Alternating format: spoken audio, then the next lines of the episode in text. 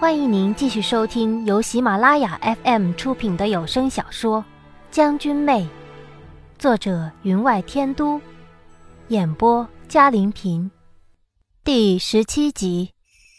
这一次，他们兄弟相聚，却多了一个不速之客，便是那墨子涵了。初见墨子涵的时候，我绝对想不出，这个沉默的少年便是被朝廷上下称为妖孽的男子。他有极其俊秀的面容，容颜和三位皇子相比，多了一份如玉般的皎洁。他端坐于下手，当真如一方墨玉，沉静温和。这倒是一位稀客了。三位皇子相聚，五五不成宴。这可没我什么事儿，自是善舞的林美人的事儿了。自从知道我与郑少将的交情之后，宁王当真对我宽厚了很多。知道我不善武，也不善女工等等一切姬妾应该擅长的，也没有硬让我学，只是由着我罢了。林美人一曲盘古舞，以足音击鼓，她在鼓上翩若惊鸿，宛如飞鸟。看得众人止不住的赞叹，让太子又重复了那句话：“皇帝，此等美人送给你，我可是后悔了。”墨子涵这个时候却站起身来，向三位皇子道：“见美人在谷上翩若惊鸿，臣也一时寄养，也想为殿下们助助兴。”太子忙道：“这怎么行呢？”你可是父皇的宠臣，如被父皇知道，此话一出，昌王到底年轻，脸上便微露出了讥讽，低咳一声，装作喝酒；而宁王则手指发白，差点把酒杯捏碎。显然由他的父王联想到自己父子相承，物号相同，他心中不期然地升起几分罪恶感。墨子涵却毫不动气，只道：“臣只为博殿下们一笑。”太子便不再坚持了，反而笑问宁王：“皇帝，你怎么看？”看来宁王罪恶感挺深的，闷声喝了一口酒，从侧面看去，厌恶尽显，道：“他既喜欢跳，便跳吧。”乐声响起。墨子涵飞身上了盘古，以足为音，配合音乐，与林美人的舞相比，自是别有一番英姿。我看得有趣，心想：从表面上看，这莫子涵的确并非像一名佞臣。眼角余光扫到宁王身上，却发现他根本没看舞蹈，只顾着一杯一杯的喝酒。喝一杯酒，眉头便紧皱一分。我劝道。王爷，不必为往事挂怀。更何况，您又没有真的像您父皇一样，心里面想想也不犯法。宁王放下酒杯，显然有些醉了，居然嘟哝道：“可是，就算我这样想，也是亵渎了他。”我知道他又开始纠结了，便转移话题道：“王爷，您看看。”莫公子的舞当真英姿飒爽，您瞧瞧，他开始剑舞了。盘古之上，墨子涵身轻如燕，剑若惊鸿，周身被一条银龙包裹，身体时而柔软如棉，时而宛若惊鸿，看得我暗自惊心。这墨子涵看来武功不弱，他七尺男儿，又何必？宁王总算斜着眼睛看了一眼，却道。哪及得上他？便又拿起酒杯开始饮酒。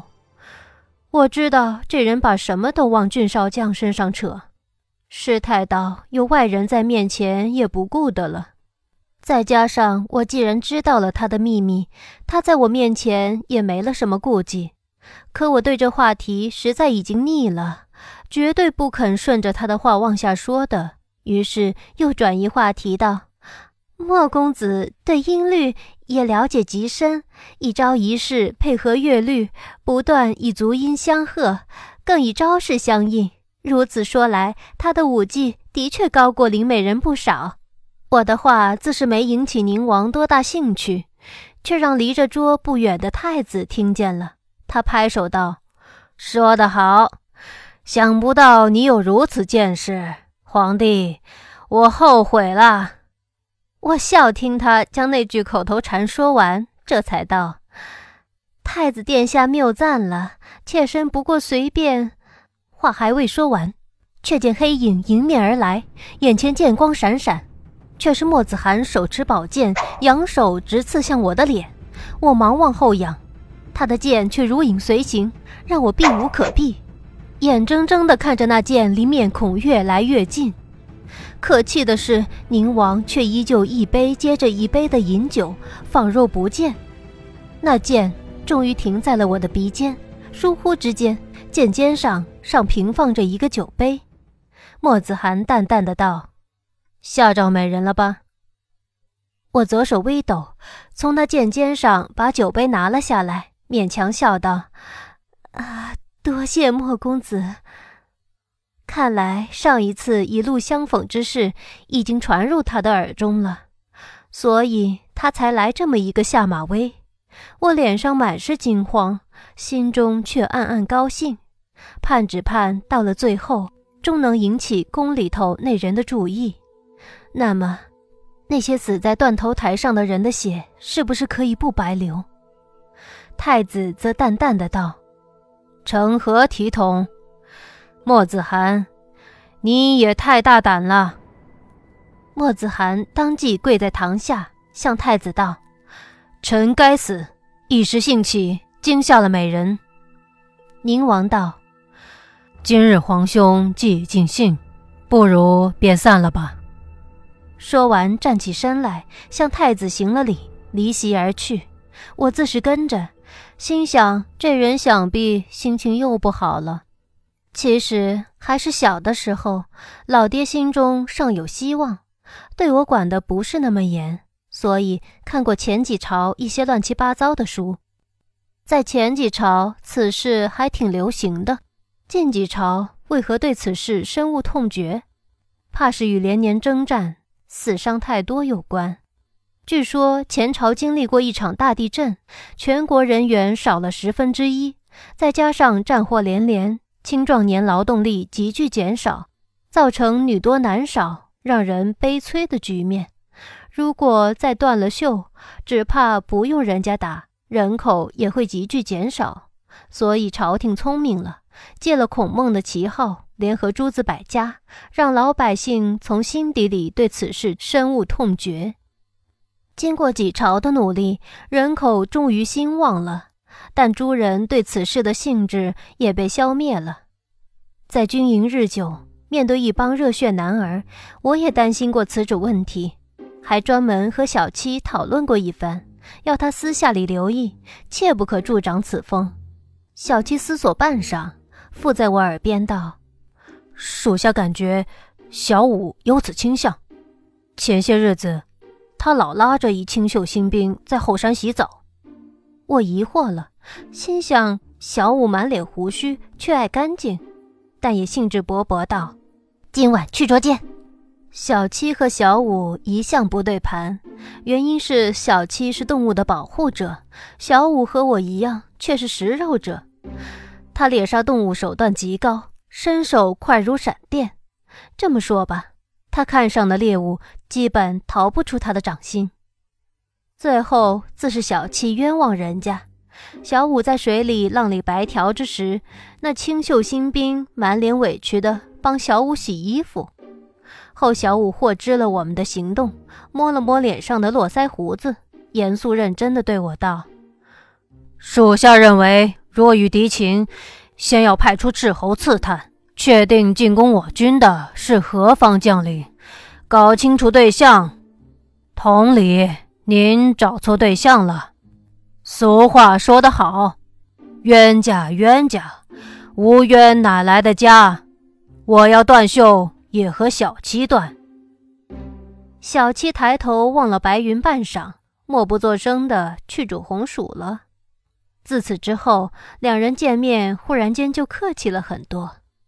虽说以后小五良禽择木而栖，而我却由一开始知道其消息时的狰狞愤怒，渐渐变得心平气和。小七说的对，菜有酸甜苦辣，何况人呢？您正在收听的是由喜马拉雅 FM 出品的《将军妹》。过了几日，宫里便传了话来，说是后宫即将举办一年一度的桑蚕节，祭祀雷祖。指明要宁王携花美人参加，对王府姬妾来说，这可是无上的荣耀。宁王姬妾虽多，可并无封妃。以往的桑蚕节都要求各府王爷携正妃参加的，宁王一向独自前往。如此一来，无异于告诉众人，我已成了宁王心目之中第一人。可是我却知道，我所得来的荣耀。无非因为俊少将而已，或许因为有了这么一个倾诉之人，他便一时三刻也让我陪在身边。本朝历来重视桑蚕节，每到这一日，朝廷民间举国同祭雷祖，每家每户更是拿出织好的绣品，摆放在香案上，以求得到雷祖的赏识，保佑来年蚕吐新丝，获得大丰收。而到了宫中，则更为隆重。本朝皇后勤俭贤惠，每到桑蚕节便亲自纺丝，制作新袍。各宫后妃自是不甘落后，每年这几天，无数制好的新袍便会送往边疆将士手里，以彰显皇室对地处寒地的将士的关怀。马车隆隆地向前行驶着，我望了望坐在身边的宁王。他微皱了眉头，俊脸如削，身穿一件两袖绣有华虫的冕服，金碧的坠子从他两颊垂下，显得冷峻而沉默，全然没了在西江之时身穿金甲、骑着白玉葱时的疏狂。入宫的路很长，未免冷场，我便想起取悦他，也是我的任务。王爷，今天天高气爽。看来今年桑蚕节过后，便又是一个丰收年。他沉默半晌，没答我的话，自言自语般道：“记得那一年桑蚕节后，边疆将士便收到了宫内发出的锦绣战袍，赐给我的便是金甲蕾丝袍了。俊撵玉战功卓绝，也同获一样的。”金甲蕾丝袍，是全军上下仅有的两件而已。下面的人却将本王的和他的弄混了。本王穿上身时才知道，他竟然是那样的瘦。我想，又来了，又来了，还没完没了了，只好勉强附和：“王爷是否叫人换了过来？”本王那时性急，加上对俊年玉不满，便直接闯入了他的营帐。见他一身白衣，也正在换那袍子，本王这才知道，他居然纤瘦成那个样子。真不知道他杀敌之时，无穷无尽的力量是从何而来。我心中发苦。那您换过来了没有？没。不知道为什么，平日里无论本王怎么刁难，都少见怒意的俊撵玉，居然大怒，拔了身边宝剑直刺向本王。本王唯有退了出来。第二日才叫属下换了过来。无聊，当真无聊。这些事儿有什么好聊的？我沉默不语，良久才道：“还好。”换过来了，这金甲蕾丝战袍可是千金难求的战甲，妾身也听过，说是用金线和蕾丝织就，外罩一百炼金甲，轻便无比，上了战场能抵刀剑刺体，不知是也不是？那是自然，只可惜后面组成的银甲军却失败了，被一族的钩刺剑所破。那一战。俊家军，他的声音渐渐沉郁，没有再说下去，反将脸颊转向一边。他心情不好，我的心情自然也不好，便不再问下去。英华殿前也停了不少步辇，想是各府皇亲国戚都已到齐。见宁王进殿，太子和昌王都走下坐席，上前迎接。太子更是拉了宁王的手，笑道：“祭祀过后，你可得留下来，我们好好聊聊。”作为宁王未受皇封的内眷，自是不能随同其他正妃入殿祭祀，唯等正祭完了。才能入殿拜祭。大殿之中寒气甚重，并未像其他居殿一般使用保暖用具。我站立了一会儿，便觉得周身寒意入骨，悄悄摸了一粒药，合着唾液咽下，这才略好一点。宁王自是不会记得我了，我对他来说只不过是一双能听他倾诉俊少将的耳朵而已。我甚至感觉，以前那些无故身亡的宁王姬妾，是否其中有几名因为知道了他的秘密而惹来杀身之祸的？江妃对皇帝宠幸男子之事，自是深恶痛绝的。如果自己的儿子别的什么都没有遗传到，反而遗传了这一点，岂不让他痛不欲生？宁王对此自然是讳莫如深的，万不可能让人传入自己母妃的耳内。所以，我以陆讽当今皇上，才会触动了他的心思，让他对自己既厌且恶，差点连命都丧了。唉，如果真因为这件事儿而丢了一条性命，我何其冤哉！祭祀之后，便是由皇太后主持的知意大典了。皇太后原本上宫出身，秉性节俭。更有一手极好的女工技艺，每到丧残节，她便召集宫中女眷进行一年一度的织艺大典。在景德宫摆上上百辆织车，织机之声同时响起，以织出有特色的布艺为胜。每到这一天，各宫各府的人无不出奇制胜，在织车蚕丝上想尽办法，以求博得这位当朝最有权势的女人的青睐。我自然也不例外。祭祀大典，我自是没办法参加的。可既然代表宁王府来了，这知意大典却是怎么也会参加的了。摆在景德宫前头的，自然是皇帝得宠的妃嫔们的支车。至于我的支车，则是摆放在角落里的。为博得皇太后的青睐，众嫔妃的支车无不用最好的材料制成。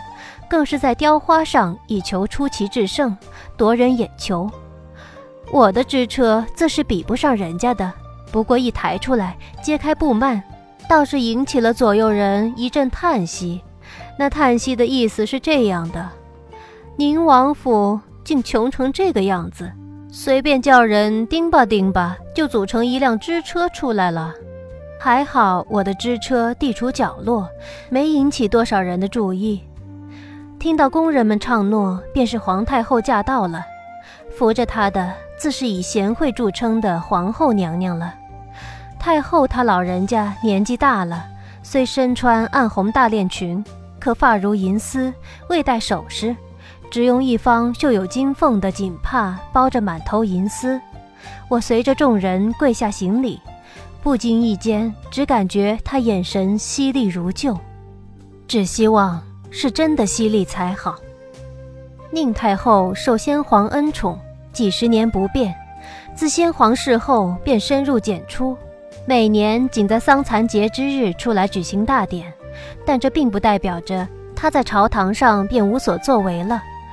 几十年来，她辅佐先帝，可以称得上是一位治绝天下的女子。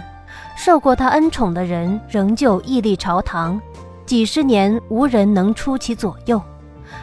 当今皇后事事以她为榜样，在我看来，学来的不过是她的行而已。她轻轻挥了挥手，工人便唱诺，让下跪之人起身，支车隆隆的声音便响起来。宁太后定下知意大典的规矩，凡参加者一律不得假于人手，意思就是要不你自己参加，要不就别参加。无论你身份多么高贵，都不能让下人帮忙。对此规矩，皇后自是第一个响应的，也难为她了。听众朋友，本集的将军妹播讲完毕，感谢您的收听。更多精彩有声书，尽在喜马拉雅。